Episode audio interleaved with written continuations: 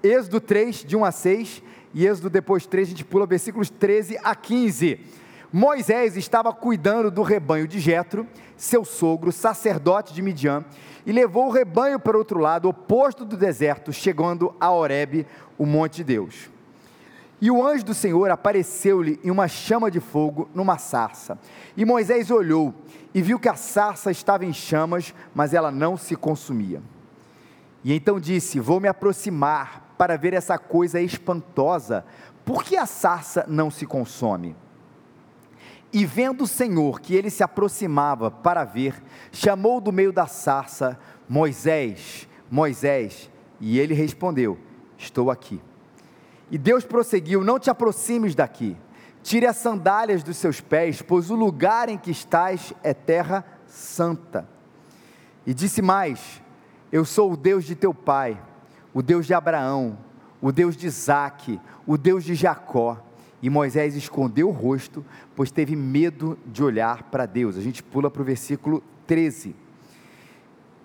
Então Moisés disse a Deus: Quando eu for aos israelitas e lhes disser, o Deus de vossos pais me enviou a vós, e eles me perguntarem qual é o nome dele, o que lhes direi?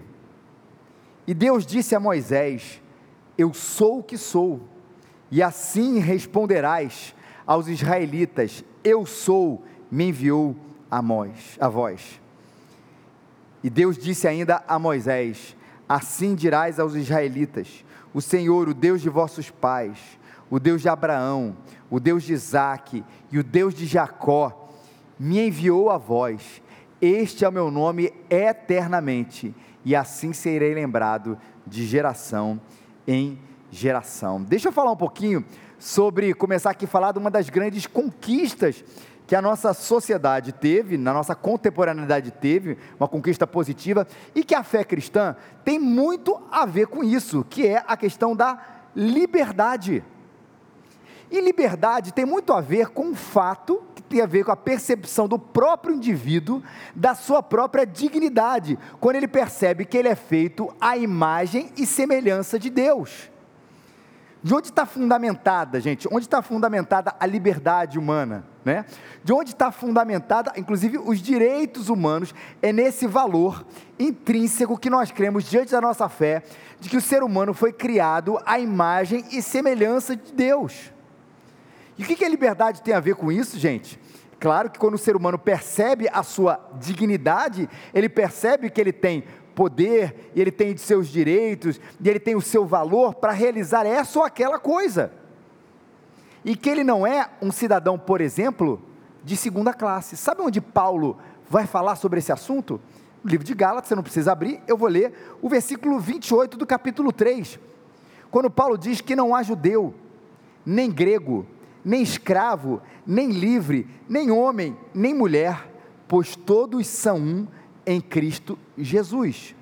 Não há nem judeu, nem grego, nem escravo, nem livre, nem homem, nem mulher, pois todos são um em Cristo Jesus. Você imagina o que, é isso ouvir, esse, essa, essa libertação nesse sentido, quando houve um homem, houve uma mulher, um escravo, uma, um grego, um bárbaro, quando ele percebe que ele é um em Cristo Jesus, ele olhava para as estruturas e percebia que ele tinha dignidade, e esse senso de dignidade trazia liberdade para ele enfrentar a existência. Vamos falar dos bárbaros, por exemplo, e dos gregos. Qual é o contraponto? Por que, que Paulo vai citar nesse texto de Gálatas um outro povo aqui para fazer essa distinção e para falar de liberdade, para falar de dignidade? Porque Deus realmente se revelou primariamente, ou primeiramente, como a gente vai ver até no texto, ao povo judeu. E um grego poderia, naquele momento, um brasileiro, um chinês, hoje em dia, um, um americano, um sul-africano, que for, falar assim: Poxa, mas talvez eu seja uma, uma, um povo de segunda classe. Deus foi lá, conversou primeiramente, sentou naquela mesa. E eu? E Paulo diz: não há judeu, nem grego, nem bárbaro, nem cita, em outros textos, não vai falar, não há nada de diferenciação. Você não é uma situa um povo de segunda classe. O povo judeu também não é menos importante, tá? É bom falar, mas nesse sentido da comparação, os outros povos que estavam conhecendo o Senhor, percebi, a gente pode sentar na mesma mesa. Penso numa mulher naquele dia, que também poderia achar de alguma maneira, ela era também uma população ou um sexo de segunda classe. E quando a Bíblia vai afirmar nesse e em outros textos a igual dignidade, esse é o assunto. A gente pode falar de funções diferentes dentro da casa, né, de um marido e de uma mulher, mas a gente não vai falar nunca de uma diferença de dignidade. Onde ela pode olhar e ver o marido, o marido, a mulher, ou o homem e a mulher, aqui no caso não é nem homem, e não é marido e mulher, mas homem e mulher, fala assim, a gente tem a mesma dignidade em Cristo Jesus ou até mesmo um escravo. Veja, aqui não é, em nenhum momento, uma, uma reafirmação do valor aqui da escravatura, não é isso, mas ele olhava e imagina não somente as dores é, físicas, mas dentro do seu próprio coração, de que ele poderia se achar a pior pessoa do mundo e teria todos os motivos para falar isso, e o Evangelho resgata essa dignidade também também. Mas essa dignidade interna está ali a semente, inclusive, para abolir esse tipo de diferença, como por exemplo até na própria escravatura. E quando há dignidade, há faísca pela busca da liberdade do indivíduo. Pensa hoje até num sistema de castas. Eu não preciso estar num sistema de casta, em Cristo eu tenho essa dignidade, dignidade. Eu não preciso me sentir inferior, em Cristo eu tenho dignidade. Não há cadeiras privilegiadas na mesa do Senhor. Eu até poderia acrescentar aqui, né? Não há judeu, não há grego, não há escravo, nem livre, nem homem, nem mulher, nem pastor e nem leigo. Não há. A gente senta na mesma mesa, gente. Eu e você sentamos na mesma mesa de pecadores indignos, mas que em Cristo Jesus foram alcançados pela maravilhosa graça. Temos funções diferentes dentro do corpo, mas não há uma separação de um povo mais especial que de alguma maneira tem um acesso privilegiado a Deus. Os pastores, o clérigo, a liderança e um outro povo que não tem esse acesso. Estamos todos um em Cristo Jesus. Que bênção isso! Isso mexe com a pessoa e há implicações econômicas, sociais e há implicações espirituais, mas o ser humano quer ir além. E liberdade hoje na nossa contemporaneidade, você sabe que é um artigo de primeiríssima categoria. O ser humano percebe que ele pode ser liberto de certas amarras, e isso é bom por um lado, mas a gente sabe que até mesmo a nossa própria liberdade ela tem os seus limites. Limites, esse que a gente vai falar aqui, limite que o ser humano não quer muito aceitar. Até porque isso é uma, é uma ferida no ser humano.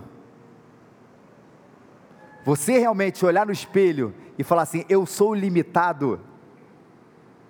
É uma coisa que a gente não quer ser, a nossa própria vaidade não permite muito que a gente aceite essa verdade. A gente quer dizer que a gente é limitado. A gente quer dizer que a gente tem poderes incríveis para fazer o que a gente quiser. Quantos de nós aqui já não saímos de um filme ou acabamos de ver um livro e falar assim, cara, eu vou mudar minha vida por completo? Porque afinal eu sou livre, eu tenho tantas escolhas para fazer, mas aí você se depara, não é somente nisso também, claro, nas estruturas sociais, você muitas vezes se depara com você mesmo. De que a gente tem as nossas limitações, de que o pecado faz isso com a gente.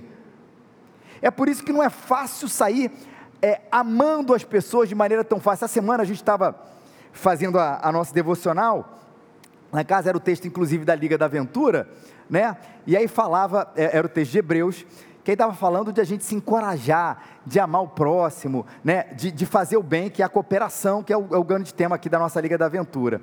E aí o meu, meu filho mais velho, eu, eu, achei que eu nunca ia fazer isso, mas ia fazer. Sabe aquela história, filho do pastor vira exemplo? Exemplo do sermão, né? Todo tempo. Não conta para ele não, gente, por favor. Mas ele falou assim: Isso é fácil, pai. Já sei que tem que cooperar, já sei que tem que amar o próximo. E realmente, não é fácil a gente saber disso.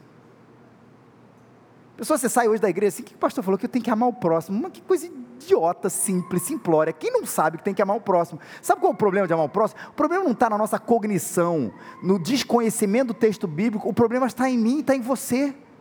Ao menor sinal que a gente tem, ou a gente faz o mal, ou a gente também, que é não fazer o bem ao próximo, a gente pensa em quem em primeiro lugar?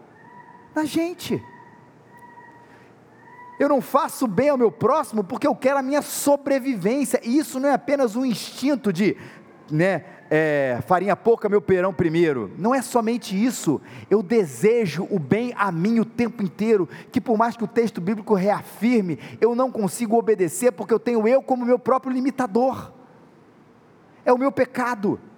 Por isso que eu não compartilho, eu não falo, eu não amo, eu não perdoo, porque eu não sou livre completamente. Em Cristo Jesus eu sou livre, porque eu fui liberto desse poder e eu tenho um só Senhor, que é Ele. Mas ainda vejo amarras desse pecado em mim, e aí eu vou dizer: eu não consigo ser livre essa semana, eu ainda tenho muita coisa pela qual lutar. Mas o ser humano não quer essa mensagem, ele quer ir além. E ele percebe que ele tem as suas próprias limitações biológicas. Ninguém aqui pode voar, gente. Você pode pegar um avião, você pode pegar um helicóptero, você pode pegar uma asa delta, um parapente, o que for, mas você não pode voar. Você pode tentar saltar, fazer assim com seus braços, todo mundo sabe o que a gravidade vai fazer com você. Você talvez pense que a liberdade vai ser que você viva a sua vida do jeito que você quer e você de repente amanhã vai dizer: "Eu vou comer o que você o que eu quiser". Você até pode, mas você não vai ser livre das consequências da comida que você escolher ou do tipo de alimentação que você quiser. Você não vai ser livre disso. Temos as nossas regras da nossa biologia, da física, da química, de coisas que Deus criou como estruturas, não para que elas simbolizassem a nossa falta de liberdade, mas que dessemos graças a Deus por essas coisas e vivêssemos conforme esse mundo que Deus criou, onde nós não somos completamente livres. Estamos presos dos nossos pecados, na lei que Deus colocou, nesse mundo em que pecado que estamos sujeitos às suas dores e às suas quedas inevitáveis. Mas a gente não quer lidar com isso. E a gente começa hoje a questionar né, o que, que é, quem é a biologia para determinar quem é homem e quem é mulher. E quando eu falo de biologia, falo da própria realidade constituinte, da qual a biologia descobre da constituição que Deus deu a gente. A gente não quer estar sujeito a essa liberdade, ou essa prisão, a gente quer liberdade de ser qualquer coisa. O que é a física para dizer se isso cai ou não? O que é a medicina para falar sobre obesidade? Será que não é um ataque preconceituoso ou coisa parecida? E aí o ser humano se vê querendo ter uma liberdade impossível, de criar realidades e de não ser parte delas e descobri-las. E aí a gente entra de cabeça numa questão que esse texto fala tão bem para a gente, que tem tudo a ver com essa questão da liberdade, a auto-revelação de Deus. Deus vai em direção a Moisés e ele diz quem ele é. E eu vejo a urgência desse texto, eu vejo a urgência dessa doutrina, dessa realidade, para que a gente perceba e consiga navegar nesses tempos tão às vezes instáveis, a gente possa navegar com segurança quando a gente entende o que, que é auto-revelação de Deus. E esse talvez seja o problema também da nossa contemporaneidade e do nosso próprio coração. Quando a gente fala sobre Deus, gente, as pessoas não têm muito problemas, algumas têm, eu sei disso, que algumas pessoas têm um problema com a existência de Deus. Elas não acreditam que ele existe.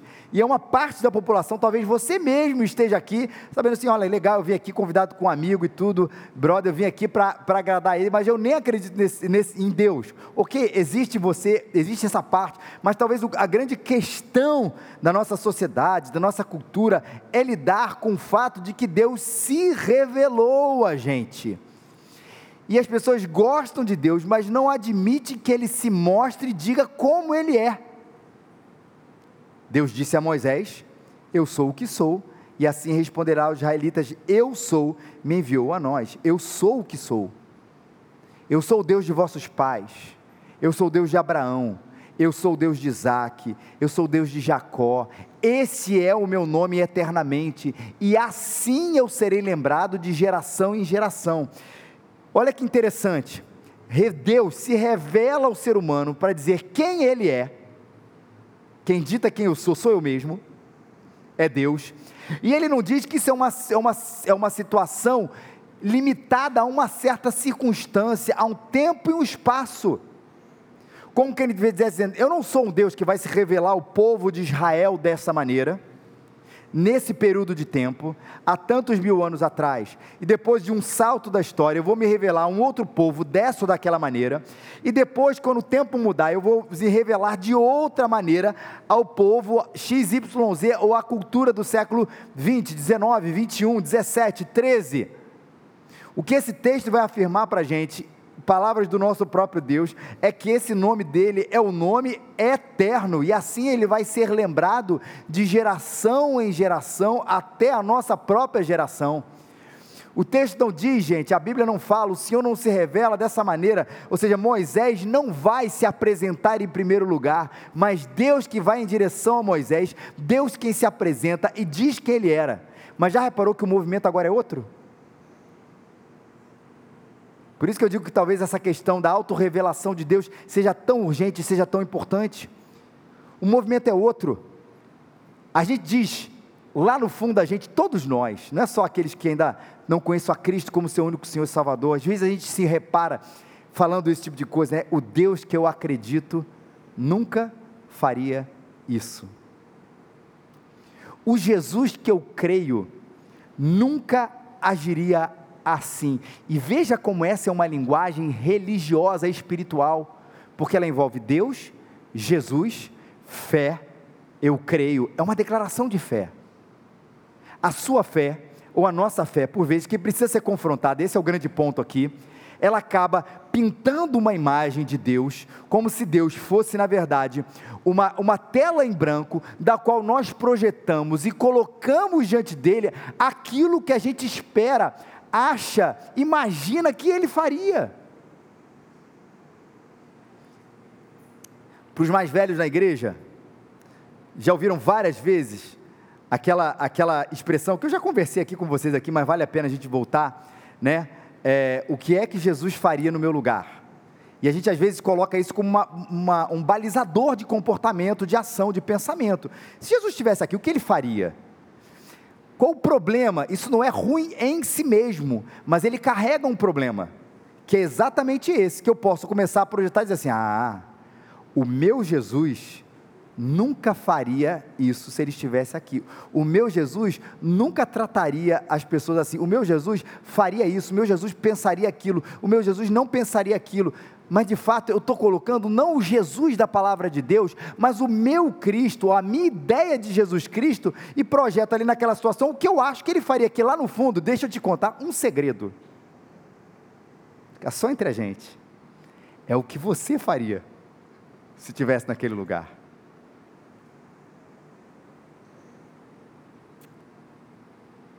A frase não é ruim, né? O que Jesus faria no meu lugar a intenção é maravilhosa, é realmente tentar colocar Cristo no meu dia a dia, para eu medir a minha situação, mas a melhor coisa é o que o Jesus da palavra de Deus faria em meu lugar, se ele estivesse aqui.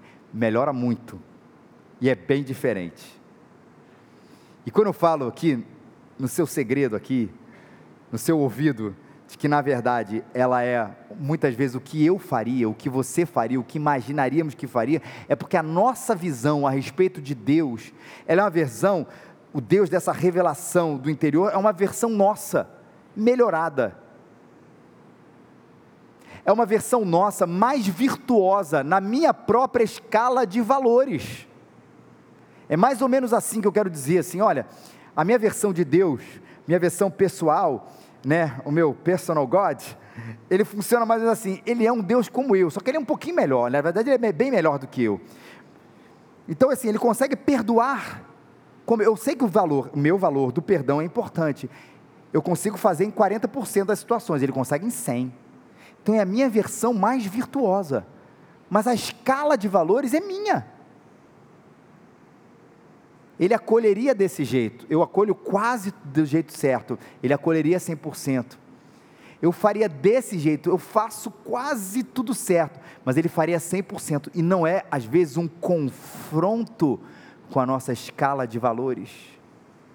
Ele é um Deus que é uma é um ser humano, sou eu e você melhorados, mais virtuosos, mais capazes de fazer milagres, mas a gente não está disposto, esse Deus que nós mesmos criamos, infelizmente, não está disposto a confrontar as imagens. Entre aquilo que eu acho que Ele é e aquilo que Ele é. O que eu quero, no final de contas, é um Deus palatável, feito sob medida, customizável para a minha imagem e semelhança, como uma roupa perfeita no seu caimento. Isso aqui cabe certinho comigo. E aí, Jesus, nesse momento, Deus, nesse momento, a Santíssima Trindade, nesse momento, se torna, repito, uma tela em branco, onde eu posso pintar nele a imagem que eu desejo que ele seja.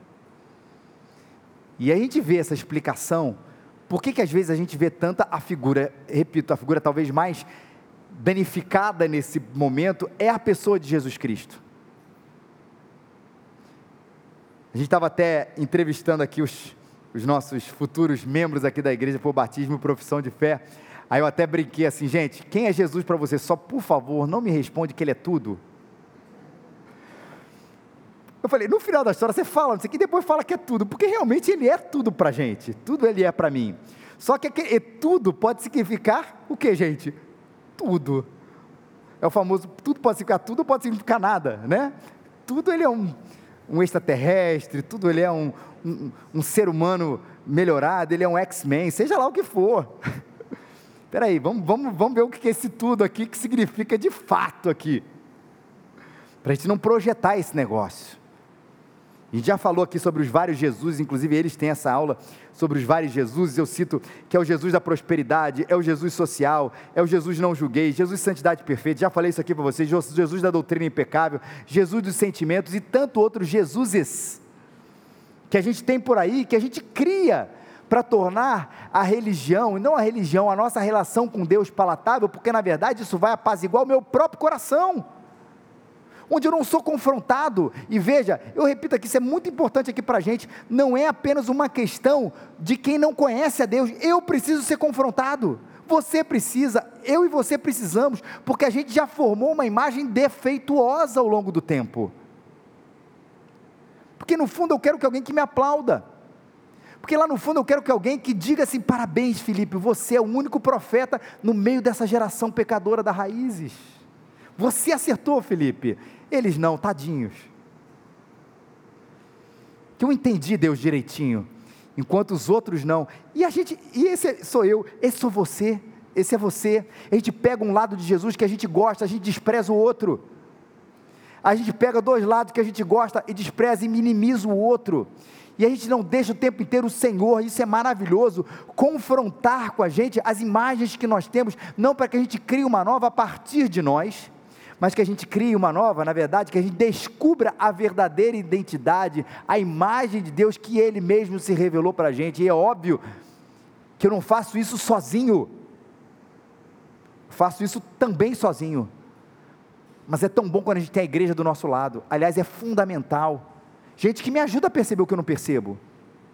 Gente que me ajuda a identificar uma imagem que eu não tenho, eu não tenho identificado. E não apenas com a igreja historicamente visível do lado de você, porque essa igreja aqui é importante para você por isso, mas também ao longo da história da igreja, a gente vê as pessoas, desde o início dos séculos, ali conhecendo a Cristo, estudando sobre quem Ele era, mostrando, revelando, falando, e claro, nenhum livro é canônico, senão a palavra do Senhor, mas esses livros, essas histórias, esses acompanhamentos, esses desdobramentos teológicos, bíblicos, doutrinários, nos ajudam a entender, e ao longo dos nossos irmãos, ao longo dos séculos, essa imagem maravilhosa do Senhor.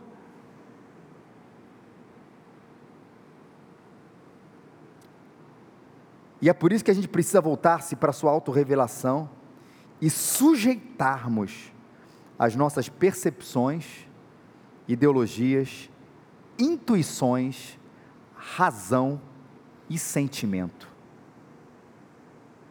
Sujeitar as nossas ideologias. É, mas não é só isso não é sujeitar o nosso sentimento também, é sujeitar a nossa própria razão, não para que a gente se torne uma pessoa irracional, mas para que eu não forme com a minha própria lógica, com a minha lógica, a imagem de quem Ele é, eu me submeta à sua lógica e não à minha, a minha percepção, as minhas intuições, de fato, coisas mais intuitivas que nós carregamos.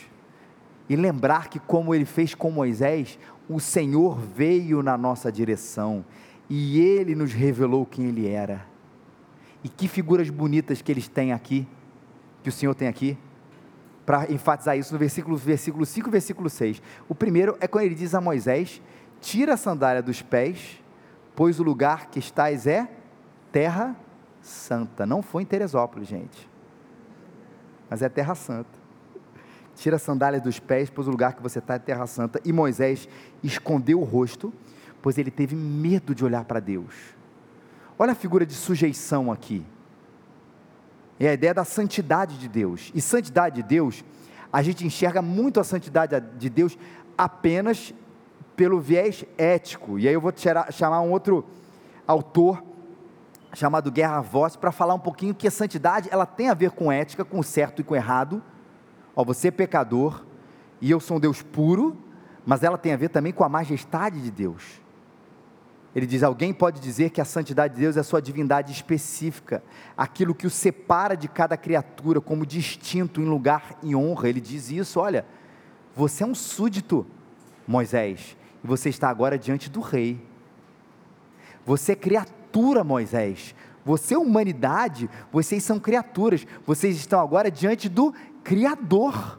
Então, tira as sandálias dos seus pés, esconde o seu rosto, porque você está de alguém que é completamente majestoso. Esse lugar é diferente. Não é a versão melhorada, não é um Deus qualquer, é um Deus maravilhoso, sensacional, majestoso, real, no sentido da realeza dele. E quando ele é assim, queridos, a lei é dele. Que ele é a lei. A verdade é dele, porque ele é a verdade. O caráter é dele. E nós fazemos o que? Diante disso, nos reverenciamos em adoração. A gente assume nosso lugar e a gente responde com a nossa busca em se aproximar daquele que se aproximou de mim. E ele quem me disse qual é o seu nome.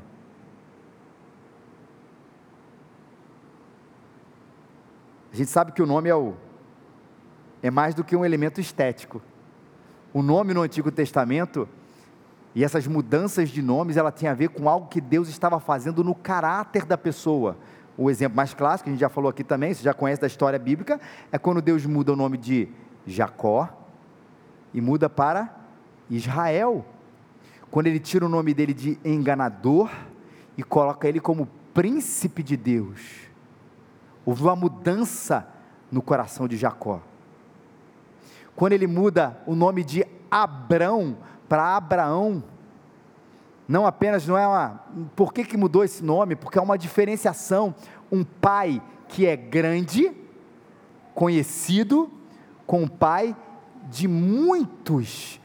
Não é a fama, não é o conhecimento agora, Abrão. Você será conhecido como pai de uma grande nação. Mudou a identidade, mudou o caráter, mudou a missão, mudou o nome. E o nome no Antigo Testamento tem a ver com isso. O seu nome é nome, sua mãe deu o seu nome, seu pai deu o seu nome por um outro motivo que nada tinha a ver com o seu caráter, não é verdade, gente? Seu nome foi dado porque sua mãe achou o seu nome bonito, seu pai achou o seu nome bonito, porque o seu nome é a junção do nome da sua avó, do seu avô. Porque é um herói de uma novela, não tinha isso?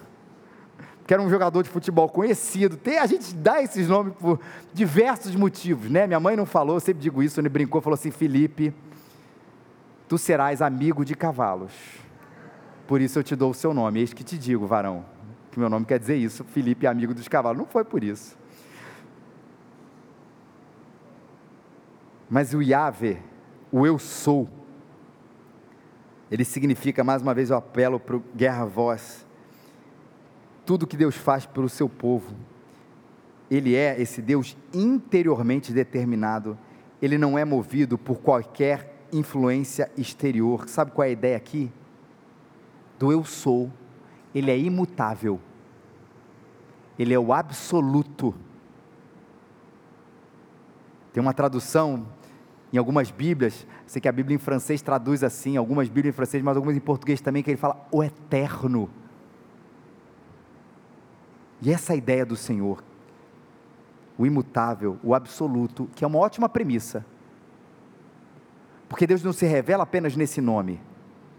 Deus se revela em outros nomes, quando ele vai falar do Adonai. A gente até ouviu isso na aula de segunda-feira passada, que é a ideia do senhorio, de dono. Ele está dizendo: Eu sou o Senhor, o Adonai, eu sou o dono de todas as coisas. Parada geral é minha. Ele vai se revelar pelos seus feitos. Quando você começa a olhar a Bíblia Sagrada e ver ali o que Deus fez, Ele está se revelando: Eu sou o Deus que cura. Eu sou o El Rafa, o Rafael ou Rafaela, que é muito mais bonito que Rafael, muito mais. O Deus que cura. Eu sou o Deus que provê. Eu sou o Deus com vocês e ele vai mostrando isso pelas suas ações, os seus nomes, as suas ações, e ele vai se revelando através das suas qualidades, dos seus atributos, que a gente chama. Se lê os salmos, quantas vezes, Senhor, tu és um Deus misericordioso, é uma qualidade de Deus ali, é um atributo dele.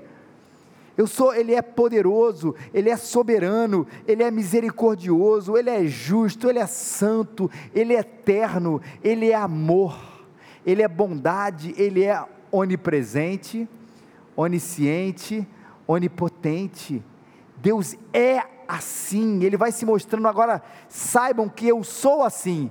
Eu não fui assim durante um período, eu não fui assim para me mostrar para esse povo. Eu era assim no início, eu sou, eu era assim ontem, eu sou assim hoje e serei assim eternamente, porque eu sou o soberano imutável, o absoluto, o eterno, e me adorem dessa maneira. Porque eu sou assim.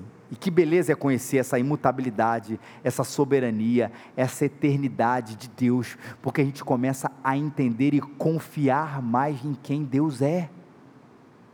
Porque eu me relaciono com aquilo que eu conheço. A coisa boa é que Ele se deu a conhecer a mim.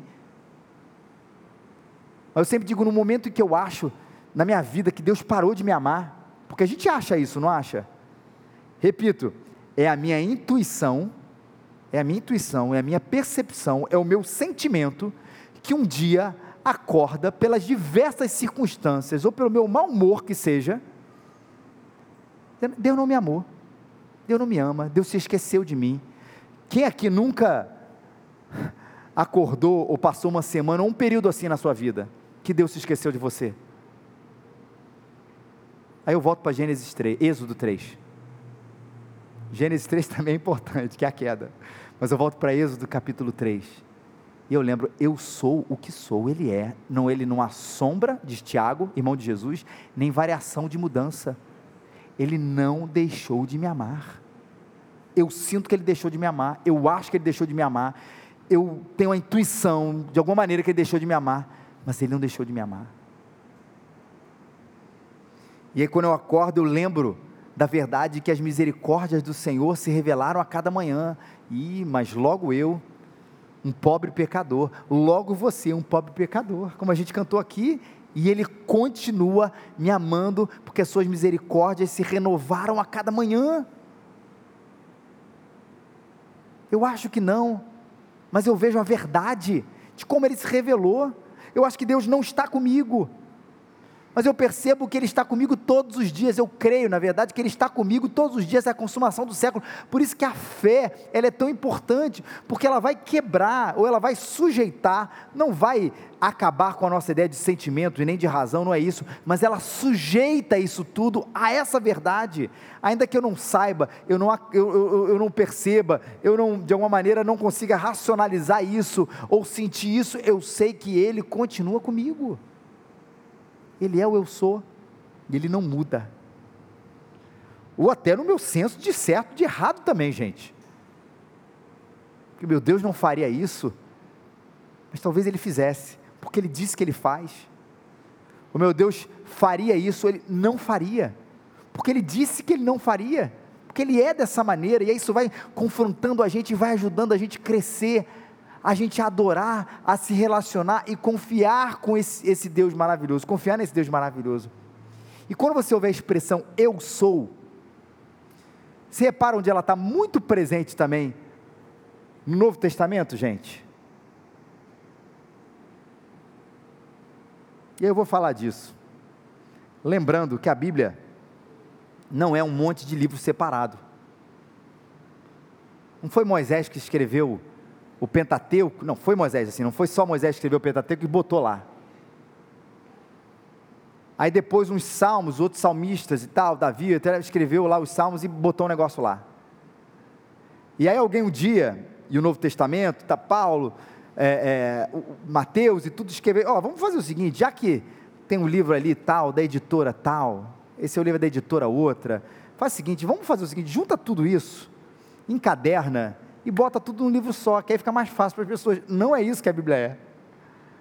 Não é um livro escrito por um, outro escrito por outro, e ali, ali, onde uma coisa não tem nada a ver com outra, essa história da antiguidade, essa história... você tem gêneros diferentes, como a gente já falou aqui, a gente estava expondo aqui um livro de sabedoria, a gente tem livros históricos, livros proféticos, e tantos outros, mas a verdade é que existe um autor nessa história toda.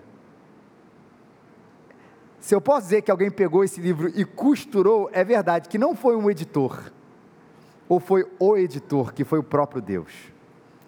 Ele costurou esse livro, mas não apenas para juntá-lo, mas ele escreveu essas histórias com conexão umas com as outras, apontando para a pessoa de Jesus Cristo. Quem disse isso? Ele mesmo. Examinai as Escrituras, porque, vos, porque vós cuidais de ter nelas a vida eterna, e são elas que de mim testificam. Jesus disse: essas escrituras testificam a respeito de mim. Que escrituras é essa nesse momento, gente?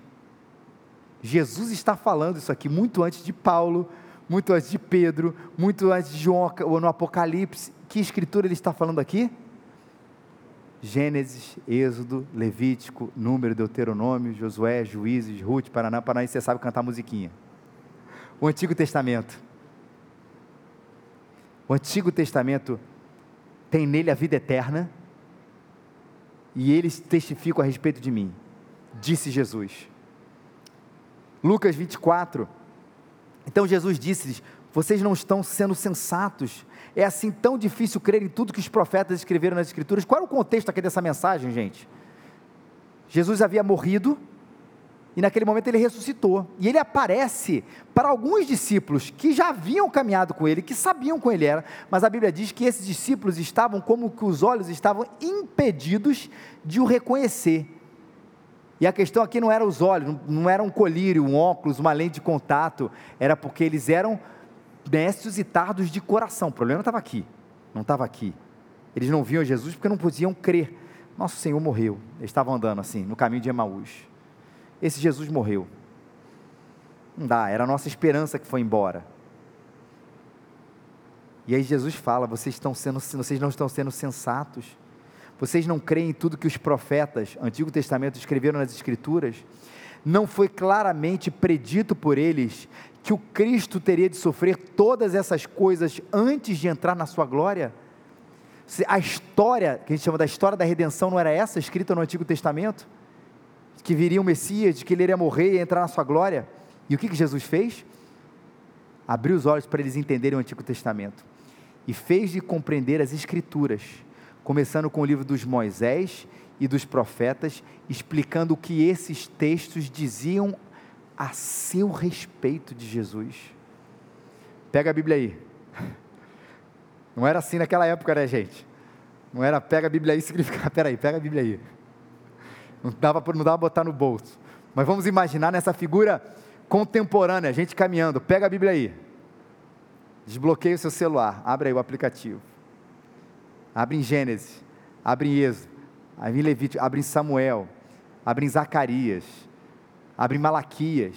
Abre em Eclesiastes. Abre em Jó, Almos e Salmos. Eu estou aqui. Eu estou presente nisso tudo aqui. Esses textos dizem a meu respeito. Eu sou o que sou. E o que, que Jesus diz no Evangelho de João? Eu sou o pão da vida. Eu sou a luz do mundo. Eu sou a porta, eu sou o bom pastor, eu sou a ressurreição, eu sou o caminho, a verdade, a vida, eu sou a videira verdadeira. No livro de Apocalipse também diz: E quando eu, quando vi cair a seus pés como morto, ele pôs sobre mim a sua destra, dizendo: Não temas, eu sou o primeiro e o último. E a gente não está lendo aqui uma coincidência de palavras. Rapaz, que coincidência! Deus se revelou a Moisés ali como eu sou. Olha que coincidência. Muitos mil anos depois, Jesus diz: Eu sou. Não é coincidência. Tem um autor nessa história toda, que é o Senhor. Estamos lendo uma história, o ápice da revelação de Deus. Aquele eu sou que abriu o mar vermelho, aquele eu sou que deu o maná, aquele eu sou que deu as leis, aquele eu sou que sustentou o seu povo ele é um com Jesus Cristo. Quem vê a mim, vê ao Pai, disse Jesus. Eu e o Pai somos um. O Pai e o Filho distintos, mas a natureza, a essência, o caráter absolutamente iguais. Esse eu sou ali presente, apontando para esse Jesus Cristo, para o caráter de Jesus ele é um com o Pai que se revela a Moisés naquele momento. Ele está ali presente. E queridos, para terminarmos aqui, no momento da aplicação, é lembrar uma coisa que a gente repete aqui: que nós somos mais bem-aventurados do que Moisés. Ele teve uma experiência de fato inigualável, única, da qual já falei isso aqui, todos nós gostaríamos de ter, não gostaríamos?